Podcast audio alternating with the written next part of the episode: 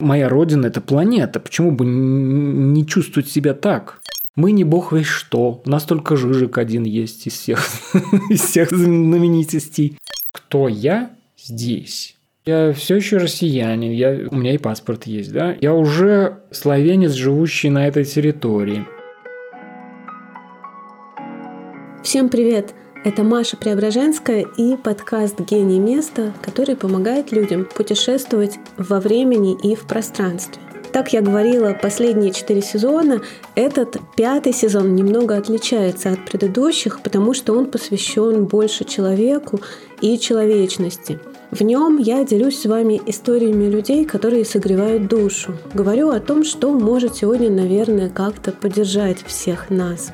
Вообще этот сезон очень важен для меня лично, и он помогает и мне. Эти встречи, эти разговоры, они дарят понимание того, что все мы все-таки принадлежим к чему-то большему и к чему-то более светлому, чем какие-то сегодняшние споры, раздоры, переживания. И совершенно не случайно героем второго эпизода стал Валерий Веряскин – преподаватель практики осознанности и секулярной дхармы, создатель проекта «Будда в городе» и клуба практики «Дзен. Существо времени». Но самое главное, Валера очень много лет работает с людьми, помогает людям. И я очень рада поделиться им, так сказать, с вами. Перед тем, как мы начнем свой разговор, я хочу попросить вас, если вам нравится мой проект, подписывайтесь на него на тех платформах, где вам удобно его слушать. И, пожалуйста, оставляйте отзывы. На сегодняшний день это главный способ продвинуть подкаст. Ну что ж, а теперь начнем.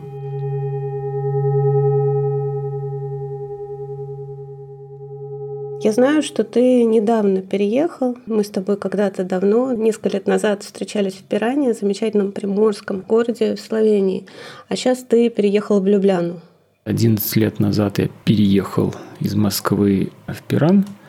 Это действительно маленький приморский городок э, в Словении, рядом с Италией. То есть вообще-то он такой очень итальянский по своему духу. Его строили венецианцы. Ну, это и фактически такая вот маленькая Венеция, без каналов, но зато окруженная с трех сторон морем. То есть такой полуостров. Я там жил, очень как-то прикипел к этому городу. В нем есть свои положительные стороны, также и отрицательные. Ну, отрицательные то, что все-таки труднее было куда-то добираться в аэропорт, куда-то еще. Второй там был минус большой, что там все-таки было громковато, при том, что он вот такой маленький, уютный, но он был достаточно туристический до эпидемии, конечно. Пиран. Думала рассказать вам что-то из истории Пирана, а потом решила, нет, поделюсь-ка я лучше историей встречи со своим Пираном. Расскажу о том, каким я его увидела и запомнила. А увидела его я в 2015 году благодаря Валере.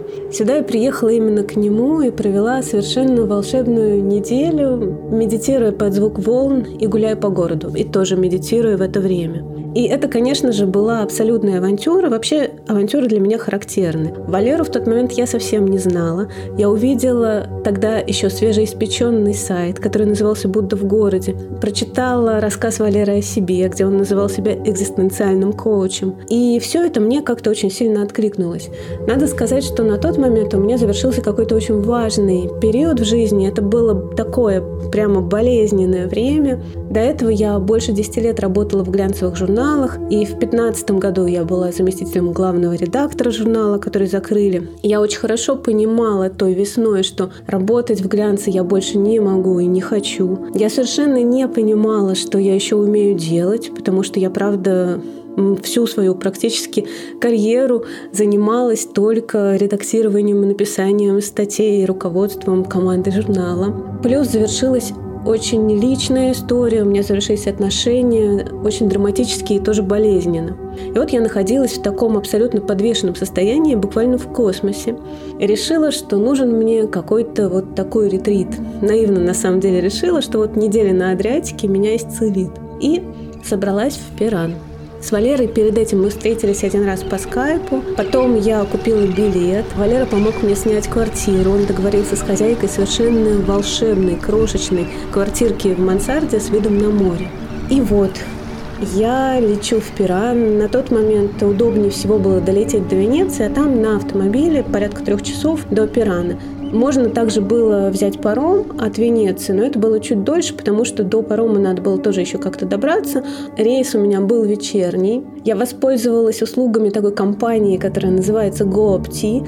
Это минивэн, который забирает людей в разных точках и развозит их по стране. И вот этот минивэн шел там откуда-то из Италии через Венецию в Пиран. У меня был номер минивэна, у них был мой номер, и я знала, в какой части парковки должен стоять этот автомобиль. И вот я прилетаю. У меня случается что-то с роумингом в телефоне. То есть я не могу никому позвонить, и мне никто не может позвонить. Через пару часов это все наладилось, но вот на момент, когда я должна была найти минивэн, связи у меня никакой не было. У меня очень мало времени. Я бегу в этот сектор Д на парковке и понимаю, что минивэна там нет. Я начинаю метаться, практически в слезах. Понимаю, что сейчас я никуда не уеду, не найду этот автобус. И каким-то чудом совершенно в другой части парковки вижу хвост уезжающего этого автобуса, на котором крупными буквами написано «Go Up Бегу туда, сажусь и еду. Спокойно, хотел сказать, еду, но еду я совершенно неспокойно, потому что время уже близится к ночи. Мы договорились с Валерой, что проезжаю город Копер, я напишу ему смс связь к тому времени восстановилась, но время 11 часов ночи, и тут я осознаю, что я одна еду к совершенно незнакомому мужчине в незнакомую мне страну, в которой я первый раз, и мне становится реально страшно. И вот около 12 или где-то в начале первого этот минивэн приходит действительно в Пиран, на площадь города. Валера меня встречает, это глубокая ночь, ничего не видно. И, ну, на самом деле очень волнительно, но все сложилось хорошо. Действительно, я провела очень важную для меня неделю. Это была неделя такой переоценки ценностей, многочасовых медитаций, йоги. И она помогла мне немножечко почувствовать почву под ногами, возможно, даже не немножечко. Очень многие вещи, которые мне дал Валера, я их использую до сих пор. Но об этом сейчас не буду рассказывать, а рассказать хочу о Пиране. Пиран совершенно волшебный, маленький, приморский город. Что, наверное, сразу бросается в глаза, это его венецианская архитектура, его узкие улочки, по которым ты можешь бродить. Он небольшой, не так долго, и все улочки выведут тебя к старой площади. На площади можно сесть и выпить кофе. Вообще весь город пропитан ароматом моря, ароматом кофе, немного ароматом сигарет. Он оставил очень-очень теплое впечатление. Город со своей набережной, с рыбаками, с яхтами, которые стоят у набережной, с людьми, которые приходят купаться по утрам, и с маленьким рыночком, где тебя узнают уже, когда ты приходишь не первый раз, помнят твое имя, здороваются и болтают с тобой, как будто ты практически член семьи. На самом деле, славянское побережье, о нем нужно особенно сказать, оно одно из самых маленьких в Европе, протяженностью около 43 километров всего. Но славянцы его очень любят и очень гордятся им. А гордиться есть чем, потому что они получили это побережье в 1947 году, но тогда это была еще Югославия. А вот в 1991 году, когда Словения обрела независимость, она стала полноправной хозяйкой этой части Истрии. Это, конечно, невероятно красивый маленький кусочек побережья. Каждый год 15 сентября в Словении государственный праздник, который как раз и посвящен присоединению этой части Приморской к стране. Словения в целом и вот эта приморская часть, Истрия, очень хорошее место для гастрономического туризма. В Словении много всяких блюд и много специалитетов. Например, здесь добывают соль. Вот как раз в Истрии добывают соль. Пиранская соль она называется. Добывают ее больше семи веков, еще с древнеримских времен. Она отличается особым вкусом, она не очень соленая, но придает блюдам определенный очень интересный оттенок. В Словении вообще целых 24 гастрономических региона, уникальных региона и еще около 400 локальных блюд и три региона производства вина. То есть действительно есть что попробовать. Помимо соли, на побережье можно пробовать трюфели. Осенью открывается сезон охоты на них. Здесь есть трюфели черные и ценнейшие белые трюфели. Оливковое масло местное, тоже очень вкусное, необычное. Отличное местное вино. Славянцы любят шутить, что они взяли все лучшее. От итальянцев, немцев, от всех своих соседей. Кухня славянская, наверное, ближе всего к итальянской, если мы говорим о пиране. Там очень много разных паст. Да, есть э, ручной работы паста, местная паста, очень вкусная, ее как раз с трюфелями готовят. В летние месяцы здесь ловят скумбрию и дораду. В холодное время здесь ловят кальмаров, крокатиц, креветок и осьминогов. Словенцы исторически занимались рыбной ловлей, добывали соль и занимались э, земледелием. Еще одно блюдо такое южнославянское, которое позаимствовано у итальянцев, это ньоки. Словенцы делают ньоки очень вкусные, с сырной или томатной подливкой. Вот я стала говорить о кухне и хочу, наверное, закончить эту маленькую историю послевкусием. Вот послевкусие, после пирана у меня осталось совершенно замечательное, что это очень какое-то такое место, где живут теплые, очень гостеприимные люди. И он, Пиран, такой маленький, такой уютный, что ощущение, что ты этот город знал всю жизнь. Вот ты приехал буквально как э, к себе домой. Моментально ты со всеми знакомишься, моментально ты понимаешь, как здесь все устроено, находишь какие-то вещи, которые тебе близки, которые ты любишь. Прогулки по Пирану – это совершенно что-то особенное. Валера чуть позже расскажет о своем любимом месте, но на самом деле Любимое место Валеры я тоже нашла самостоятельно, гуляя по городу. Мы жили прямо в центре, и там было шумно, где там рестораны, все потоки туристов. И, кстати, чайки оказались при ближайшем э, с ними вот э, сожительстве. И ужасные достаточно э, крикливые птицы. То есть, когда они так вот в отдалении, вот это, а, а, а, это как-то очень романтично. Вот, а когда они вот тут у тебя еще в 4 утра в окно орут, да, чайки – это страшная вещь. Мы делали подкаст про Венецию с Анной Домниной, которая рассказывала о том, что самое жуткое – это чайки в 6 утра, которые ты даже не понимаешь, что это птицы. Это звук такой, что их там просто много, они огромные стаи прилетают. Конечно, там было очень красиво, и наличие моря, которое действительно с трех сторон, вот оно просто как бы обнимает город, и мы жили, опять же, вот прям совсем рядом, в 30 метрах от моря. Это было очень важное для меня переживание, поддерживающее на протяжении всех этих лет. И, в общем-то, поэтому так долго оттуда и не уезжали. Я говорю «мы», потому что я живу с девушкой, и нас с ней близкий в этом смысле, э, как сказать, характер близкий. Мы такие кочевники фактически. И то, что мы вот застряли в одном месте на 11 лет, это что-то такое для нас обоих невероятное. То есть так надолго нигде не оставались уже давно собирались переезжать куда-то, двигаться дальше, еще не решив, куда именно. Уже все, вроде бы все, все, все, уезжаем. И тут эпидемия, ну и поняли, что нет, эпидемию лучше все-таки перенести здесь, рядом с морем, на свежем воздухе, где мало народу и так далее. Вот, а как только эпидемия закончилась, хозяева там просто решили продавать квартиру. Это нас само подтолкнуло, и мы переехали в Любляну. Это столица Словении, соответственно, в Словении это самый большой город, но просто сама Словения это 2 миллиона человек всего. Там по контрасту с предыдущим местом это такое вот сама квартира другая. Если там был у нас дом какого-то там 16 века, то здесь это новостройка, новая квартира, много воздуха, много пространства – я вспоминаю эту волшебную квартиру в Пиране. Мансардная квартира, вас часть крыши была своя. И я помню кошку, которая приходила к вам. И сначала у вас пропадали да, какие-то вещи с крыши, а потом э, вы поняли, кто это таскает, а потом вещи начали прибывать. Да, это кошка, то есть у нас действительно выход на крышу, и там терраса была, и вот как раз вид на вот этот город с этими черепичными крышами вокруг – и море с трех сторон. Это, конечно, потрясающий был и вид. парусник красивый, да, парусник да, прибыл. Ну, то есть, в общем, там это было такое прям как с открытки с какой-то. Вот. И, и кошка, да, она пришла по крыше, начала к нам ходить, потом мы познакомились с хозяйкой, но кошка продолжала ходить, и она пять лет к нам ходила, пока не пропала. Видимо, она все-таки умерла. Были там разные эпизоды. Сначала она воровала вещи, потом к нам уже стала приносить вещи. То есть она почувствовала, что вы ее хозяева все-таки. Да, она через годик примерно, она, у нее что-то, видимо, в голове переключилось, что она, значит, настроилась теперь на нас и стала нам так сказать, добро всякое. Очень забавная история. А есть ли вообще какие-то яркие особенности жителей Словении? Словенцы ты их называешь, mm. да? Словенцы? Словенцы, да. Это люди, которые мне лично очень подходят. Вот, вот их яркая особенность, что они очень мне подходят.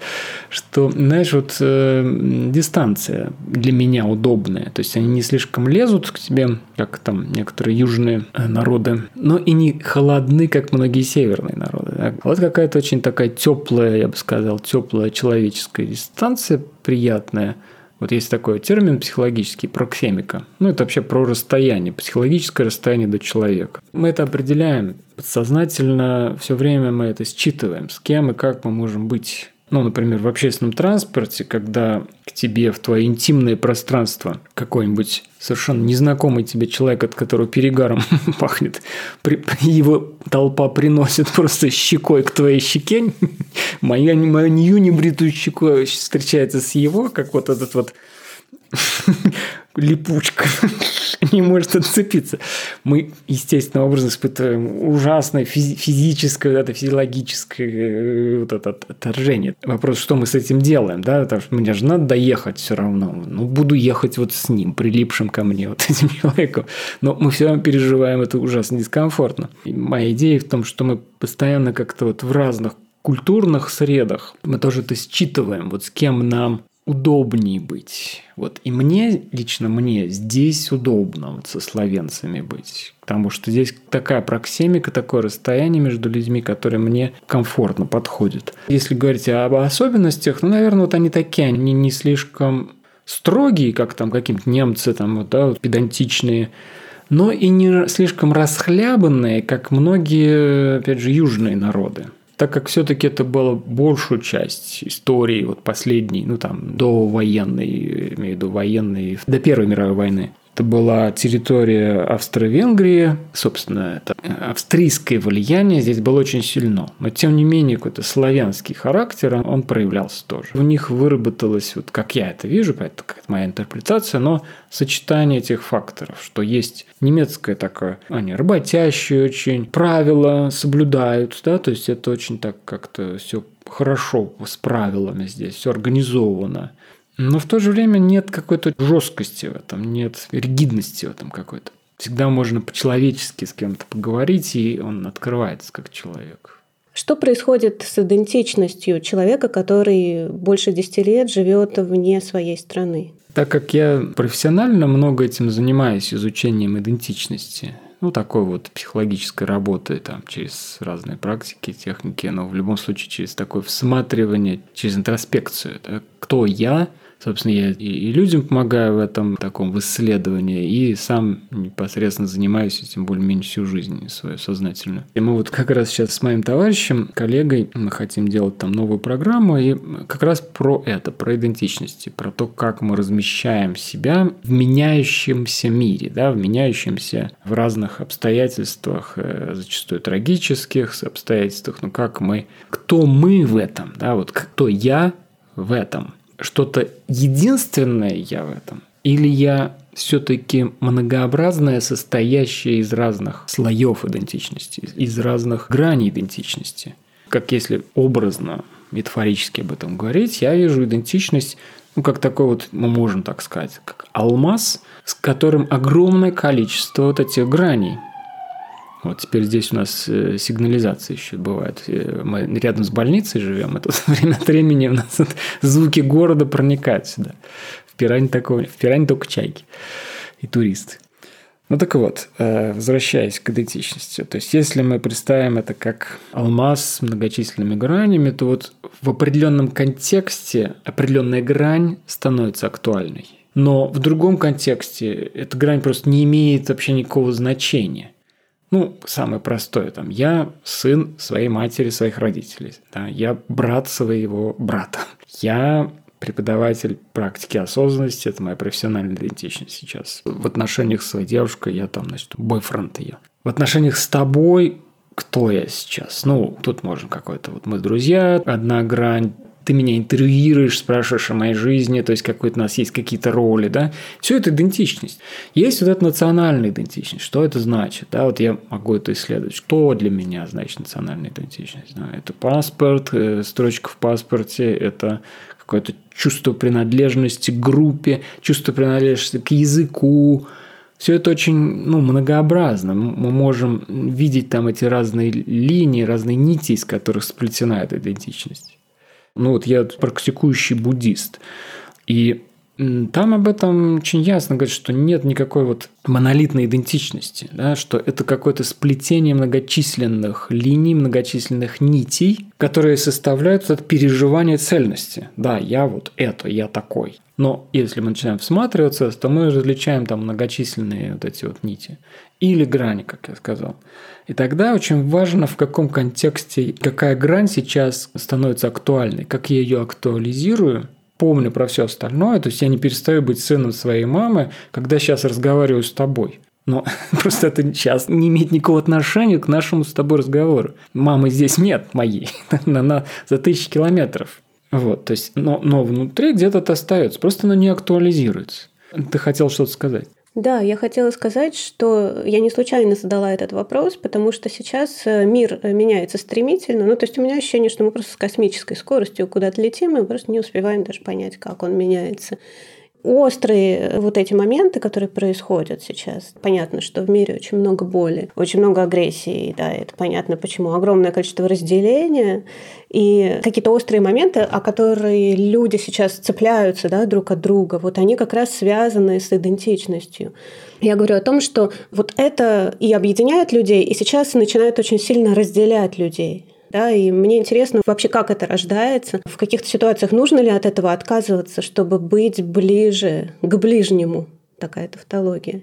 Э, да, это вот эта тема очень сложная, и мы фактически, ну, я имею в виду, мы люди, как человечество, мы всю свою историю находимся в этих противоречиях, потому что с одной стороны, ну, если посмотреть на это эволюционно, мы стайные существа, как обезьяны, как волки, как многие другие, вот если в животном мире. Ну, мы, мы ближе всего к обезьянам, в смысле, что мы из этого, похоже, как-то из, из одного корня выросли с ними. Соответственно, у нас организация общества похожая. Мы стайные, и, и вот тут появляется это первое противоречие, самое такое корневое, что с одной стороны это нам необходимо для выживания, фактически наш основной способ выживания, что мы в одиночестве не можем выжить. Мы выживаем за счет сообщества как раз за счет вот этой поддержки друг друга, непрерывного какого-то взаимообмена разными благами и так далее мы выросли в этих племенных структурах небольших племен, ну вот там сколько, около сотни человек это было такое среднестатистическое племя. С древности очень долгое время, тысячи, тысячи, тысячи лет это продолжалось, судя по там, исследованиям. И понятно, что это в нас очень сильно пропиталось, это в нашей нервной системе, это во всем в нашем взгляде, в отношениях друг с другом как раз, отношение к себе, вот этой самой идентичности. Я принадлежу к какой-то группе,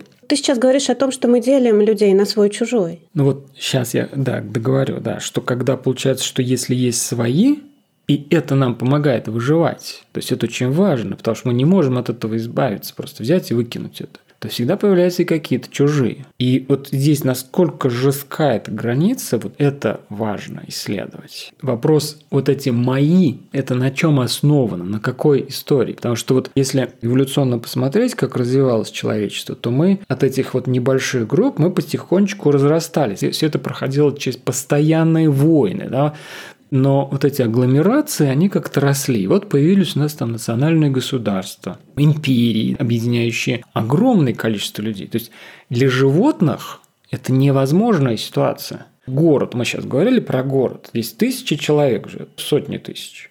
И для животных это невозможная ситуация. Они бы тут грызли друг друга. Вот если бы вот эти коты, вот их тысячи сюда котов. Они бы тут у них бандитский, бандитская Любляна бы началась. Ну, что вот эти, эти разборки между бандами этих котов, они бы объединялись тоже, возможно. Но они бы... Или собаки, да, собачьи стаи. Обезьян, какие угодно. Это была бы неизбежная война банд. Мы тут живем как-то в Любляне сейчас, и на друг друга не бросаемся. Страна там 2 миллиона, а есть 40 миллионов, 100 миллионов, да? И как-то вот живут вместе. Ну, об этом говорят и психологи, вот там сейчас известный Юваль Харари, наверное, все его знают. Он очень много про это говорит, что чтобы объединить огромное количество людей, нам нужна какая-то история, описывающая это. Соответственно, вот мы люди, мы придумываем истории про себя. Мы как раз говорим, я это, я там такого-то национальности человек. У нас еще там миллионы нас. Чем мы объединены? Вот какой-то историей. У нас есть определенные символы, у нас есть определенный, значит, вот этот наш бэкграунд истории. Мы произошли от того-то и того-то. И неизбежно мы говорим о чем-то, что мы чем-то лучше их. То есть неизбежно появляются эти они, которые вот чужие, которые другие, которые, значит, дальше уже, вот дальше уже там зависит, от, конечно, от того, как мы с этой историей. Вот ну, Словения, чем она мне нравится, что это действительно по-настоящему миролюбивая страна. Ну, вот как бы люди здесь миролюбивые. Это прям вот, вот ты говорил об особенностях. Мне кажется, это одна из главных их особенностей. Словенцы – Некоторое время назад подразделение ООН по поиску решений стабильного развития опубликовало так называемый доклад о счастье. В этом докладе был рейтинг, так скажем, самых счастливых государств в мире. И вот в этом рейтинге Словения была на 22 месте. Она была самой первой среди стран бывшей Югославии, среди стран вот этого Балканского региона. И на самом деле это говорит очень о многом. Действительно, Словения, она очень сильно отличается от других Балкан. Здесь люди живут лучше, то есть фактически, да, здесь выше зарплаты, лучший уровень жизни. Словения отличается своим языком, да, славянская группа, в отличие от других балканских народов. Словения отличается тем, что она вообще-то самый первый из региона вошла в Евросоюз. Вообще славянцы любят шутить о себе. И вот одна из таких шуток – это они говорят, славянцы – это славяне, у которых получилось. И да, на самом деле это правда. Очень многие, кто приезжают сюда, говорят, что Словения очень похожа, например, на Чехию или на Австрию. Но с Австрией сравнение не случайно. Действительно, в Словении есть очень много австрийского влияния, потому что она была под Австро-Венгрией в свое время. Но при этом Словения – это Балканский регион. Да, с одной стороны, это логично, мы помним общее югославское прошлое, но Словения окончательно и бесповоротно, казалось бы, вот оставила вот это свое социалистическое прошлое. Что осталось в славянских городах? Вот эти страшные многоэтажки социалистические, которые мы все хорошо знаем. Какие-то памятники, такие стеллы модернистские, тоже относительные они красоты, очень на любителя. Есть очень забавный факт, такой любопытный. Несмотря на то, что словенцы сейчас абсолютные европейцы и говорят, что они даже внешне отличаются от жителей других балканских государств, выглядят по-другому и больше улыбаются. Тем не менее, в современной Словении замечена склонность к так называемой юго-ностальгии, то есть ностальгии по Югославии. И говорят, что эта склонность, она не зависит ни от возраста, ни от пола, ни от социального статуса. Очень многие молодые люди в Словении, они не помнят Югославии, но при этом они с большим уважением, например, относятся к Титу. Тит появляется здесь на каких-то логотипах, на футболках и является скорее таким лидером балканского объединения – и вообще так называемая балканская культура в Словении пользуется популярностью именно среди людей молодых. Они любят старые югославские фильмы, которые до сих пор могут показать по каким-то телеканалам. Они любят Горана Бреговича, они любят фильмы Кустурицы.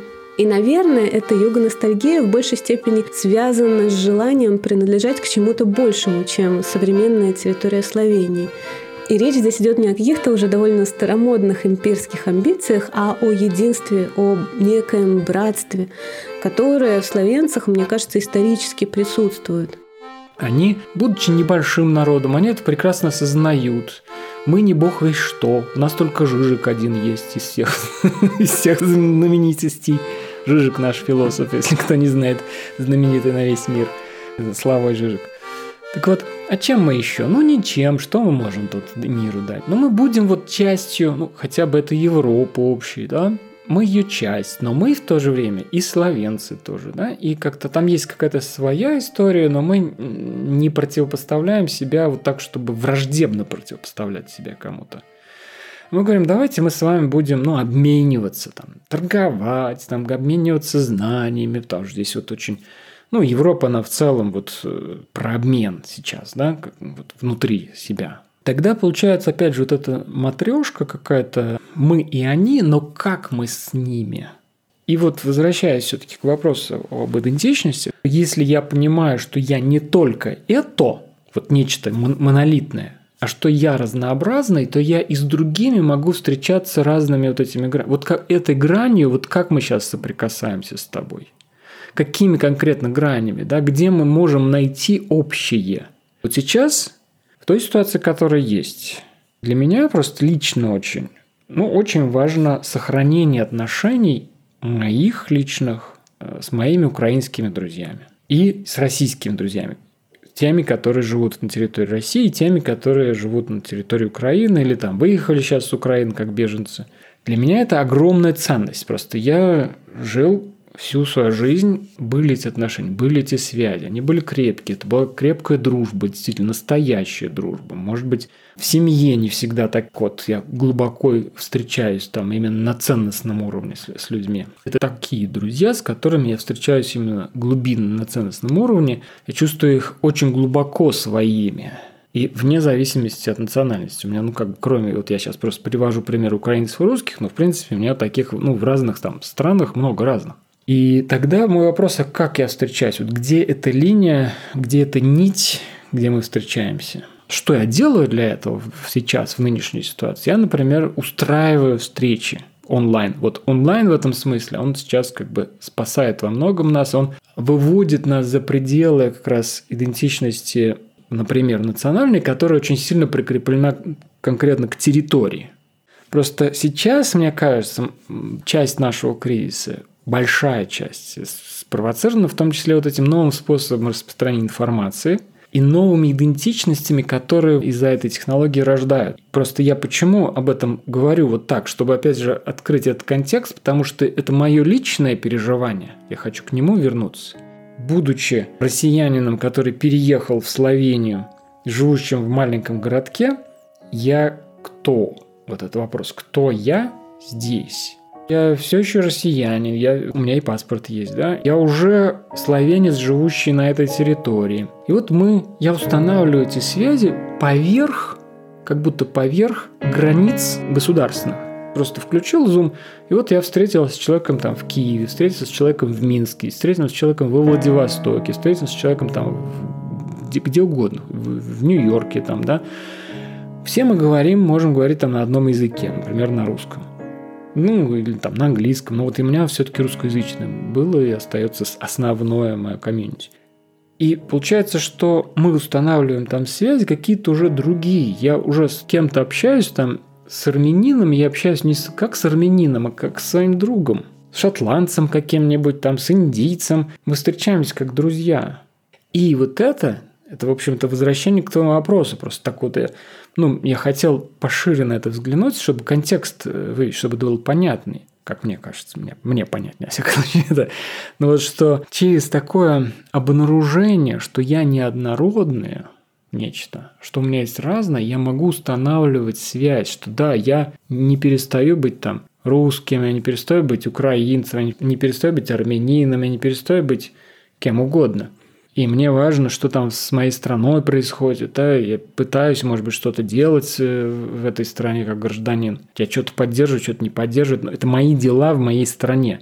Но у меня есть еще связь с человеком, находящимся за тысячи километров, может быть, с кем мы встречаемся сейчас не на уровне национальных идентичностей, а на уровне, например, человеческой дружбы то, что я сейчас делаю, я это пространство по возможности, да, куда могут прийти люди. Никто туда никого не загоняет, не принуждает. Человек может в любой момент выйти. Но раз люди приходят, они тоже откликаются, они чувствуют эту важность этих связей, что они могут там встретиться, услышать друг друга. В том числе услышать боль другого, находящегося за тысячи километров в своей ситуации, в трагической, может быть, ситуации человек, потерявшего дом, человек, потерявшего близких родственников, человек, испытывающий горе. И вот сейчас, например, на этих встречах люди из своей жизни рассказывают, просто делятся какими-то своими историями, так как они у нас там каждый день сейчас происходят. Вот каждый день, каждый, каждое утро мы встречаемся, одна и та же группа, более-менее. Одни и те же там спикеры, так сказать, люди, которые просто... Каждый рассказывает какой-то... У меня вот это сегодня, у меня сейчас вот это, я вот сейчас на даче, а я вот сейчас там-то, а я, а я вот это. У меня так, такая-то боль, такое-то горе у меня, а у меня такое, такая-то радость. Для меня это и есть сохранение нашей общей человечности. Путь сохранения, культивации этого. Я тебя слушаю и слушаю такие довольно трагические вещи. Да? Мне кажется, что когда речь идет о, возможно, каких-то таких ситуациях очень тяжелых, связанных с близкими людьми, то здесь уже вот эта идентичность, но она немножко отходят на второй план. То есть, если ты Это видишь, ну, например, если я слышу о том, что человек оказался в такой тяжелой ситуации, да, то у меня в первую очередь, наверное, работает сердце и желание поддержать. Когда я вижу, чувствую боль другого, я спрашиваю, кто я, да, себя, то я, наверное, в первую очередь э, человек э, сердечный, да, я, наверное, в первую очередь человек готовый поддержать.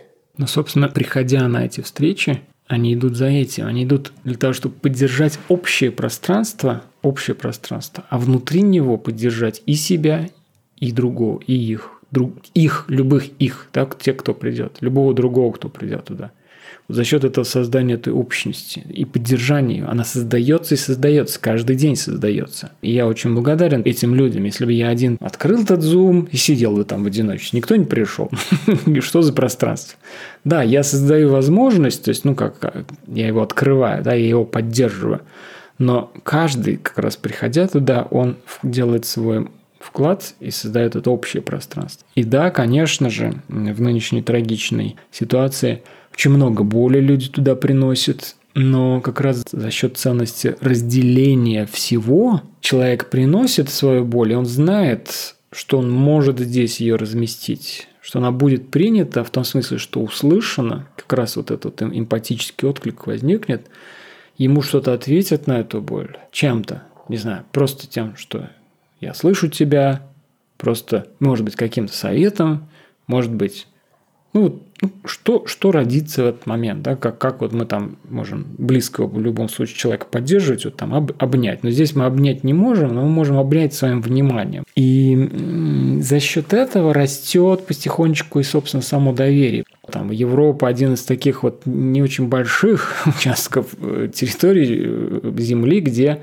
люди как-то больше этот уровень доверия, им у них получилось. Они, хотя, опять же, все те же войны здесь было может быть, больше, не меньше, чем в других. Ну, чуть больше времени просто было на то, чтобы ну, это все наладить.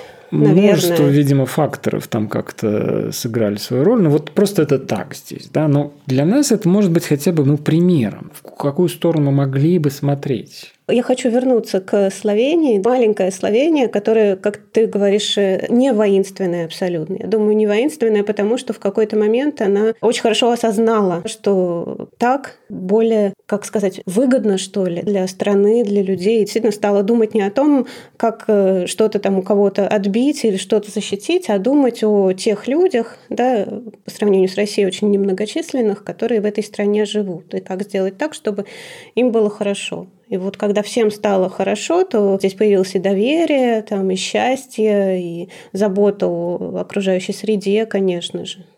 Да, изучая вот историю Словении, ну, как-то мне интересно это, и я вижу, что у них была очень большая травма Первой мировой войны, то есть они были сильно увлечены в это, здесь было много погибших, здесь шли сильные бои большие по всей территории. Потом, конечно, Вторая мировая война, тоже партизанское движение. Причем тут, тут же ужас был на территории Югославии тоже, в смысле такого война всех против всех, потому что тут были свои условно красные, условно белые, ну вот те, кто еще там за королевскую власть, те, кто за коммунисты – были оккупанты итальянцы, немцы, то вот э, одни с одними объединяться против других, то другие с другими. Там были еще какие-то народные, потому что, например, те же коммунисты, вроде бы они освободители, там вот социалистические времена, времена Югославии уже такой социалистической Тита, там, конечно, воспевали вот партизанское движение, именно коммунистическое. Но как бы эти коммунисты, как сейчас вот выходят на, наружу, ну, вели себя ужасно там по отношению к крестьянам тем же, да, то есть тоже отнимали у них все, убивали их и так далее, ну, как-то терроризировали. Ну, то есть это очень сложно все это было, да, то есть фактически действительно такая гражданская война вот на территории всей этой Югославии во многом происходила. Потом, что им аукнулось, когда Югославия распалась, тоже ужасная была война.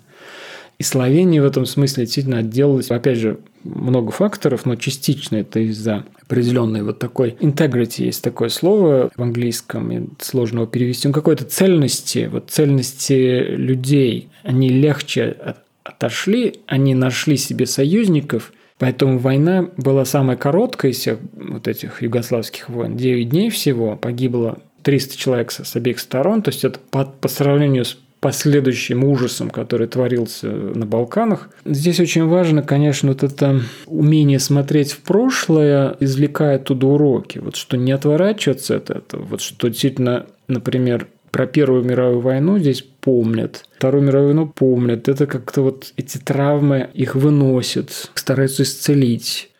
А как они выносят? То есть они об этом говорят, в семьях э, как-то это обсуждают, про дедушек, бабушек? Во-первых, это просто на уровне государства происходит. Множество государственных программ, множество там видео, кучу всего можно найти в интернете, да, то есть какие-то мероприятия постоянно. И это неизбежно действует на, на людей, на самих граждан. Ну, как бы, что они тоже это им не дают забыть, не, не дают отвернуться от этого, не дают сделать из этого какую-то историю, там, не знаю, триумфа там милитаристскую, да, да, то есть скорее вот там все-таки отношения никогда больше. Это такая боль, это ужас, мы не хотим этого повторять, и мы помним об этом именно как о боли и ужасе, мы не хотим больше создавать такое.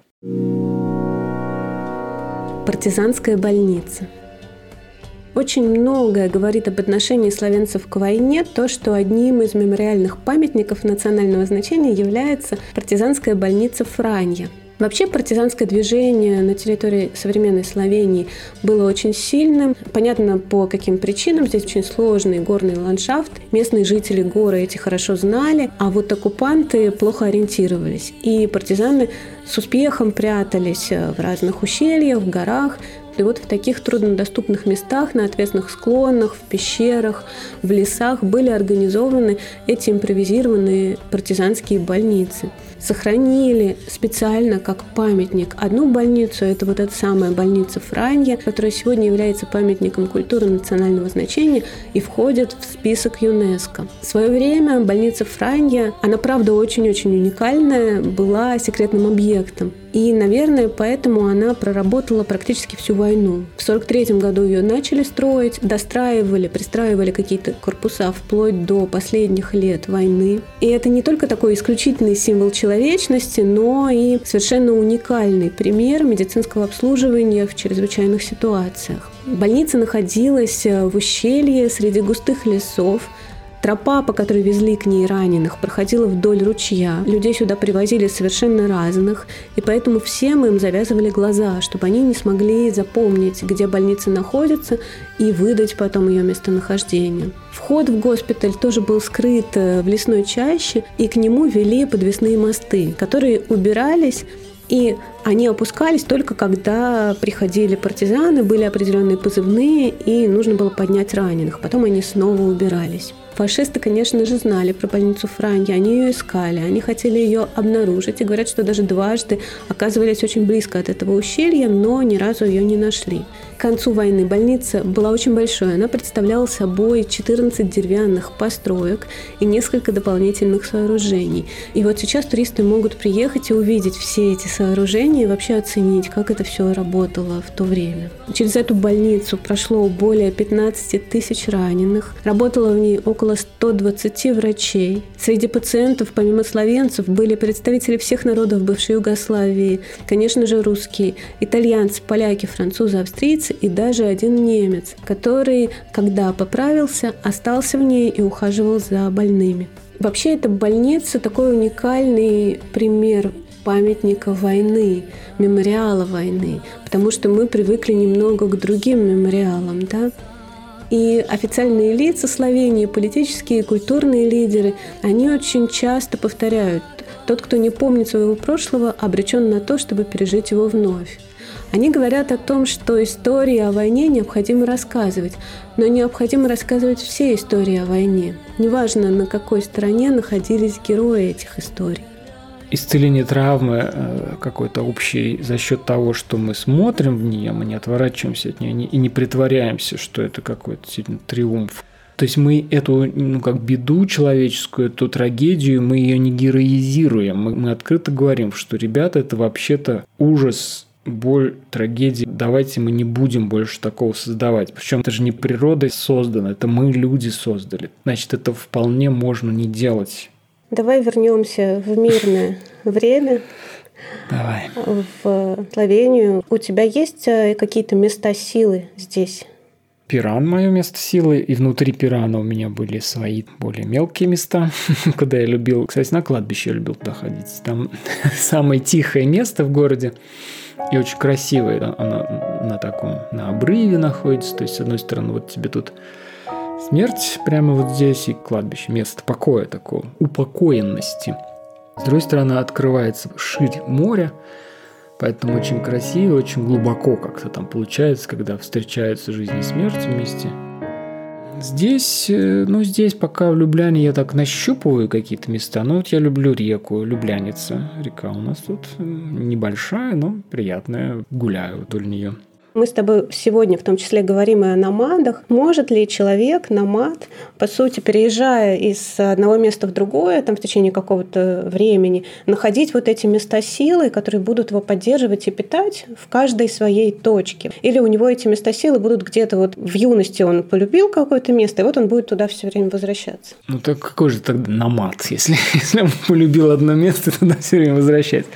Нет, э, действительно, вот э, мы, мы затронули эту тему, но я ее ее как-то не развернул. Мы вот с моим другом разговаривали не так давно как раз про эти идентичности и про то, как мы вот общаясь сейчас с разными людьми, ну мы просто же профессионально общаемся с ними на эту тему, да, вот кто я. И э, у кого-то вот эта принадлежность земле, она прям очень сильная. Она как-то вот встроена в человека, и все. И вот поэтому, если он вынужден покинуть это место, то очень человек после этого страдает. О потерянном доме, потерянной принадлежности. Именно. Как будто он часть себя теряет. Часть себя, вот именно идентичности. Все время это таскает, все время ностальгия, он вспоминает, там уже, может, годы там не живет и не может туда приехать, и он страдает, страдает. Я вот это в себе просто абсолютно не чувствую. Вот я действительно, и, и я не знаю, почему это так, да, потому что я ребенок Советского Союза, где родился, там пригодился, это нарратив э, Родины, которая тебя... У меня этого ни, никогда ничто это не отзывалось внутри просто. И поэтому, как только у меня появилась возможность ездить, я это,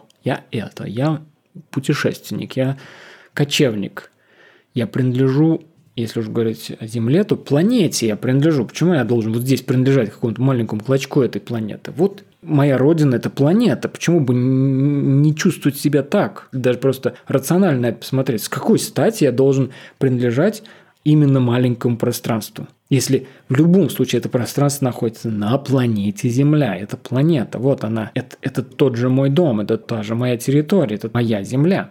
Я здесь родился, на этой планете. И у меня какой-то почему-то, я не знаю, для этого у меня нет рациональных причин, какая-то склонность вот к этому, к космополитизму, вот к этому кочевничеству, она была с детства. Есть такие люди, есть другие. Вот здесь очень важно. Есть оседлые, а есть кочевники. Это действительно какая-то часть идентичности. Вот тогда, значит, наверное, если мы обнаруживаем свои склонности и хотим им следовать, то нужно стараться как минимум. Поэтому если вы оседлый, то имеет смысл как-то укореняться по возможности. Но если уж вы кочевник, с этим тоже нужно как-то так смириться, примириться, сказать, что окей, я вот такой. Мне это важно. И тогда действительно искать какие-то вот эти места силы, как ты называешь, или там свой дом, там, где ты сейчас, да, и, и тогда располагаться как-то здесь, без корней. Может быть, вот как-то перекати поле, но я здесь сейчас. И, и я здесь начинаю как-то осознавать себя, опознавать себя, размещать себя. Себя в этом месте, а место в себе. Хорошее очень название «Гений места». Вот искать этого гения как дух этого места. И, кстати, место же, слово «место» в славянских языках, во многих славянских, место – это город. В славянском языке город называется место. Я живу в месте Любляна. Отлично. И тогда, если я оказался в этом месте – то я могу начать прислушиваться к духу этого места, вот к этому гению этого места говорить с ним, находить какой-то общий язык с ним. Может быть, временно. Я здесь побыл, договорился с этим духом и дальше поехал следующего искать. А как звучит место, в котором ты сейчас живешь? Вертолет пролетает время от времени. Романтично. Ну, э, да, ну, звуки разнообразны. Пиран, да, пиран, ну, это вот эти, наверное, чайки, э, звук моря и, и тишина моря, как ни странно, да, вот потому что часто там же море достаточно часто спокойное такое, потому что там Пиранский залив, там редко бывают такие вот шторма, когда прям пш, вот этот прибой вот, бывало и такое, конечно, неоднократно, но все-таки. То есть поэтому море Вот я часто, сидя на своей крыше, значит, сижу за столом, у меня тут кошка раскинулась на столе. А рядом также раскинулось море. И я его переживал как такого вот большого, огромного кота. Такого теплого, мягкого, тихого. Такого вот лежащего. И он здесь рядом. Это там.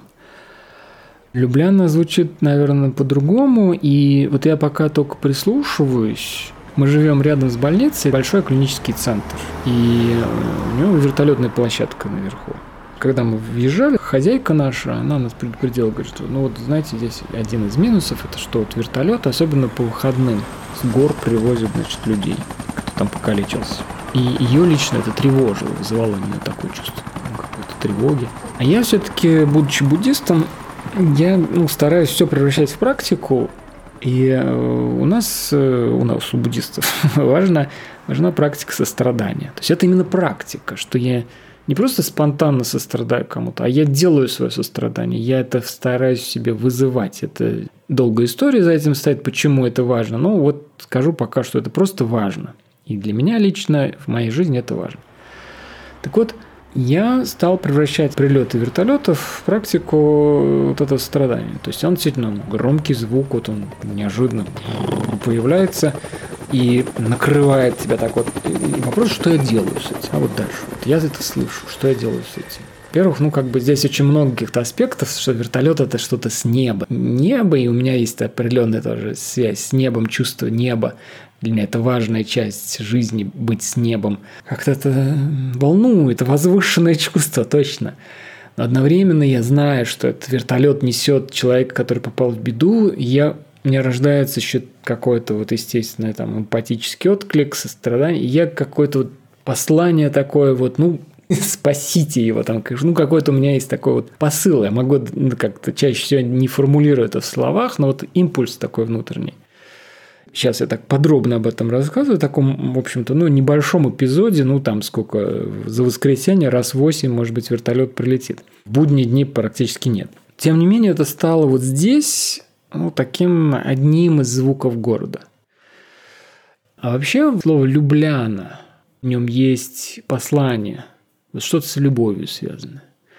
Тут как будто это чувствуется. Может, я, конечно, фантазирую, но есть это. Какая разница, фантазирую или не фантазирую, если я чувствую, да? Есть в этом э, нечто разлитое такое вот, что у нас в любви разливается. Вот любовь разливается, вот мягкость какая-то, нежность,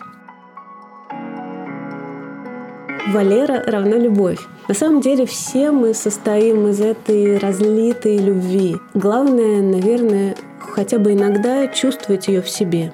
И я совершенно не случайно делаю проект о путешествиях, поскольку именно поездки и встречи с такими людьми, как Валера, дарят мне эту любовь и дают силы делать что-то нужное и важное. Не забывайте оставлять отзывы о подкасте и, конечно, ждите новых путешествий.